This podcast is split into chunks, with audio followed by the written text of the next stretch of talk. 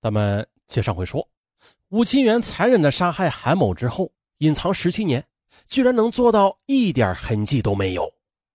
他向办案刑警坦白，自己作案之后的一开始特别害怕，啊，直到后来得知于英生被判刑坐牢之后，他心里的一块石头啊，终于的是落了地。可是啊，当他听说于英生被宣布无罪释放，哎呦，他又惶惶不可终日。二零一五年五月十五日两点十五分，押解武清源的警车驶入法院大门。随后，武清源被带入待审室，而此次出庭接受审判结果是武清源从二零一三年十一月二十七日被捕之后的第一次公开出现在公众面前。本次宣判中，旁听宣判的还有被冤枉的于英生和真正的凶手武清源的家人。这时的被冤枉的于英生，他表情凝重的走上法庭，坐在附带民事诉讼原告人的位置上。他身穿土黄色的休闲衬衫。蓝色的牛仔裤啊，尽量的使自己显得年轻。可是啊，再黑的染发剂也没有能够盖住他那双鬓的白发。这时，法警将真凶武清元押上了法庭，而于英生他几乎没有用正眼看这个杀害他妻子、害他坐了十七年冤狱的凶手。啊，对于今天的于英生，他等了十九年。在法庭上，经审理查明。被告人武清源原系安徽省蚌埠市公安局交警支队中区大队一中队的民警。一九九六年下半年的武清源通过朋友认识了被害人韩某，并且对其心生好感。法庭审理查明，九六年十二月二日上午七点的武清源，他敲门进入韩某家，他发现啊，就他一个人在家，便企图和韩某发生性关系，但是遭到韩某的拒绝。然后呢，这武清源便控制住韩某的双手，将他强行的推入卧室。为了制止韩某的反抗，武清源在床上拿了一个枕头，就捂压住了韩某的面部，并且将韩某的毛衣上翻套在了枕头上，接着又用头顶抵住韩某的下巴。可是，在受刑结束之后的武清源发现了韩某停止了呼吸。为了掩盖犯罪事实的武清源伪造了作案现场。并且将液化气罐搬入到卧室，打开了阀门，点燃了蜡烛，想要引爆液化气啊，彻底毁灭现场。法庭审理后认为的，其犯罪后果极其严重，手段极其残忍，应予严惩。可是啊，又考虑到武清源他是在作案过程中导致被害人死亡的，也就是说的，没有证据证明其实施了独立的杀人行为，因此法庭没有认定吴清源犯故意杀人罪。吴清源呢也未当庭表示是否上诉。虽然真凶已经浮出水面了，但是毕竟已经过去了将近二十年了啊！于英生在监狱里边也是忍受了十七个年头的冤屈。不过万幸的是，这案情最终是真相大白。那咱们再来回顾一下他的漫长的上访路吧，啊，还有他的赔偿问题。一九九七年的。DNA 的鉴定技术啊，已经应用到我国的刑事侦查活动当中了。不过啊，受到当时的条件所限，这项技术并没有得到普及。而这项技术具有较强的客观性和科学性，但是啊，作为司法证据，DNA 鉴定的结果啊必须是经过查证属实才行。据事后于云生回忆了，在法庭上呢，控方认为呢，被害人内裤上的他人的精子虽然不是于英生的吧。但是啊，它很有可能是来源于一只他人用过丢弃的避孕套啊，被于英生捡回来了，哎，用来做伪装犯罪现场。于英生表示啊，这又不是萝卜青菜，我找用过的避孕套，啊，这哪能说找就能找得到呀？一九九八年四月七日的蚌埠市中级人民法院作出判决，经查，公安机关的主审人没有逼供、诱供的情况，于英生犯故意杀人罪成立。判处死刑，缓期两年执行。于英生当庭啊，便提出了上诉。到了一九九八年九月十四日，安徽省高级人民法院对于英生的上诉又作出裁定了。裁定认为呢，原审判认定于英生故意杀人的部分事实不清，证据不足，发回重审。蚌埠市中级人民法院呢，于是便重新审理了于英生的案子。在法庭上，辩护律师再一次提交了 DNA 的鉴定报告啊，提出了无罪辩护，但是法庭依然没有采纳。一九九九年九月十六日，蚌埠市中级人民法院作出判决，于英生犯故意杀人罪成立，判处死刑，缓期两年执行。啊，这与一年前的判决一致。到了两千年五月十五日，啊，安徽省高级人民法院第二次对于英生的上诉进行了裁定，裁定再次认为原审判决事实不清，证据不足。裁定还着重强调了，作为原判的主要证据，被告人有罪供述存在的前后矛盾和不稳定的情况，不具有确定性，啊，并且这个情况得不到现场勘查等证据的印证，证据尚存在矛盾，疑点不能排除。故撤销原判决，发回重审。两千年十月二十五日的蚌埠市中级人民法院第三次作出判决，于英生杀人罪名依然成立。哎，不过的啊，将刑罚从原先的死刑缓期两年执行，改为了无期徒刑。在接到于英生的第三次上诉之后的安徽省高级人民法院开庭审理了此案，辩护方再一次的向法庭提交了 DNA 的鉴定报告。二零零一年七月一日，安徽省高级人民法院作出终审裁定，驳回上诉，维持原判。于英生犯故意杀人罪成立，判处无期徒刑，立即生效。啊，经过多次审理，于英生最终还是被判有罪，他便开始了他漫长的刑期了。但是呢，他和他的家人并没有放弃。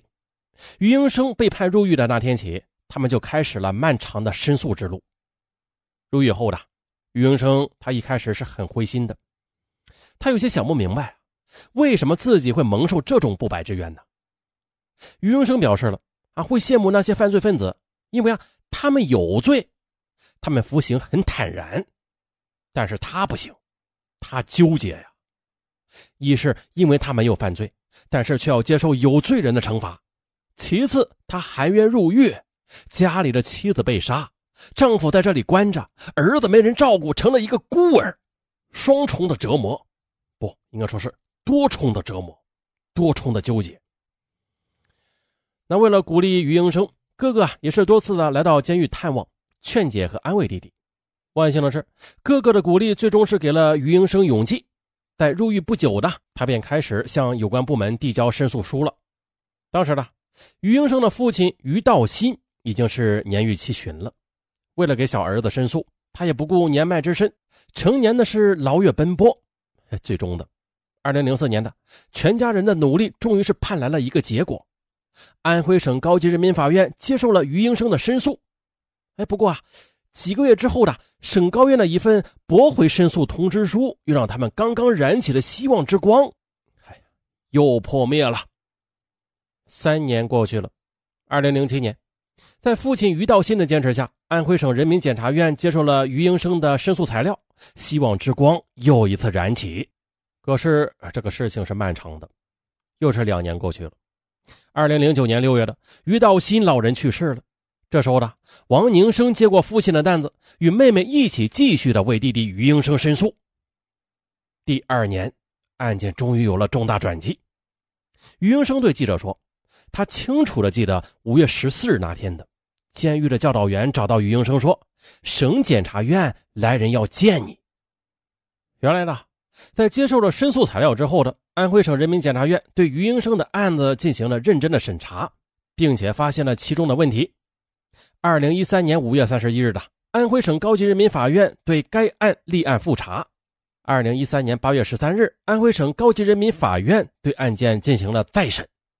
终于的，于英生被宣判无罪。当庭释放，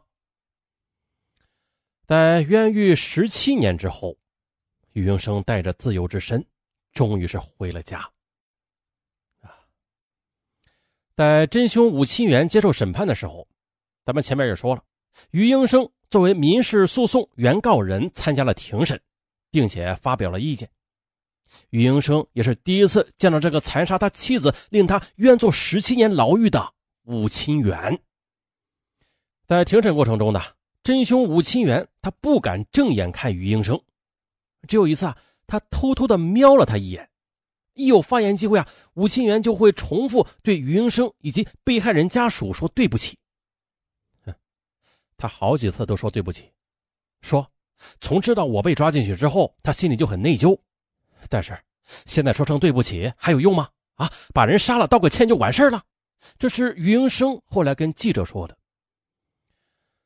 最终呢，法院认为，被告人武清源的行为构成强奸罪，其犯罪后果极其严重，犯罪手段极其残忍，犯罪行为极其严重，依法予以严惩。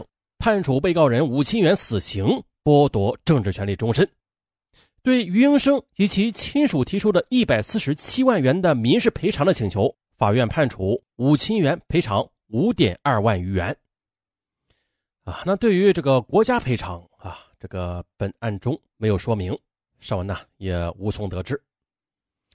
不过，余英生无罪释放之后的，领到了国家赔偿，蚌埠市有关部门也恢复了他的公职身份。现在啊，他是蚌埠市民政局的一名干部，从事救灾福利工作，他的生活也基本上恢复正常了。平常喜欢骑车，更多时间呢陪伴亏欠了十几年的儿子。好了，最后再道一句，欢迎回家。好了，本案完，咱们下期再见。结尾处，上文又给大家带来红包啦啊。前天是京东红包，今天的不一样，今天是淘宝红包。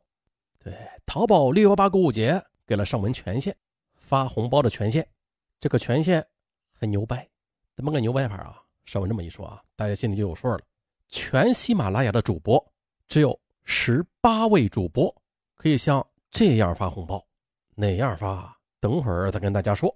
反正吧，尚文是非常荣幸的成为这十八位主播中的一员。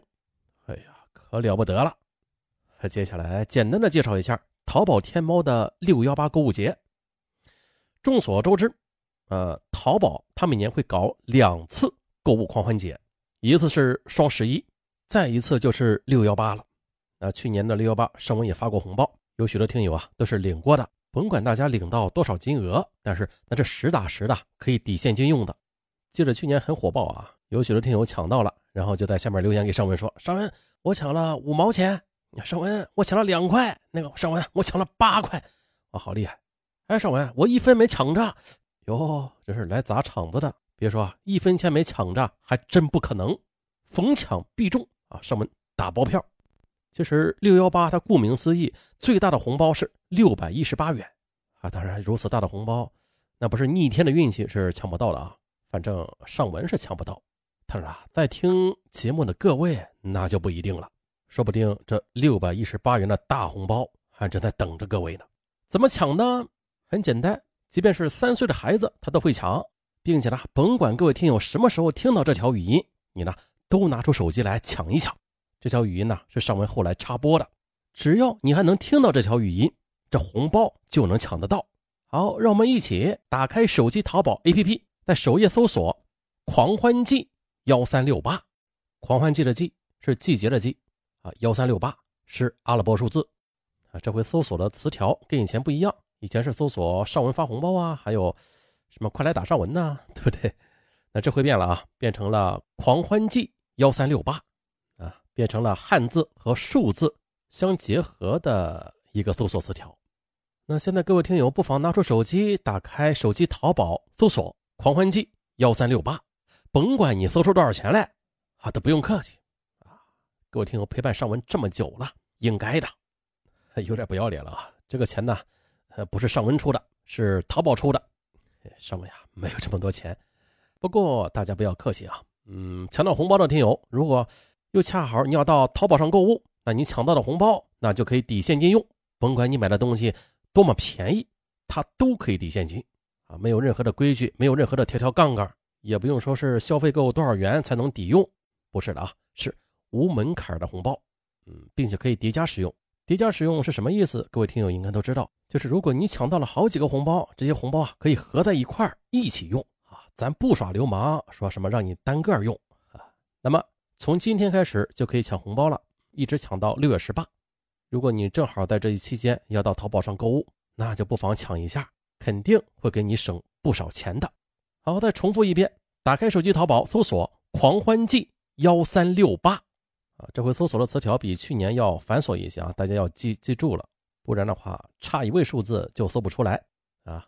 狂欢季幺三六八，幺三六八呢是阿拉伯数字，就像是一串密码似的，这个密码不能错啊，错一位就是搜不出来的。哇，居然都带密码了，好神秘！狂欢季幺三六八，季节的季，一年四季的季，狂欢季幺三六八，狂欢季幺三六八。好，祝大家好运，咱们下期再见。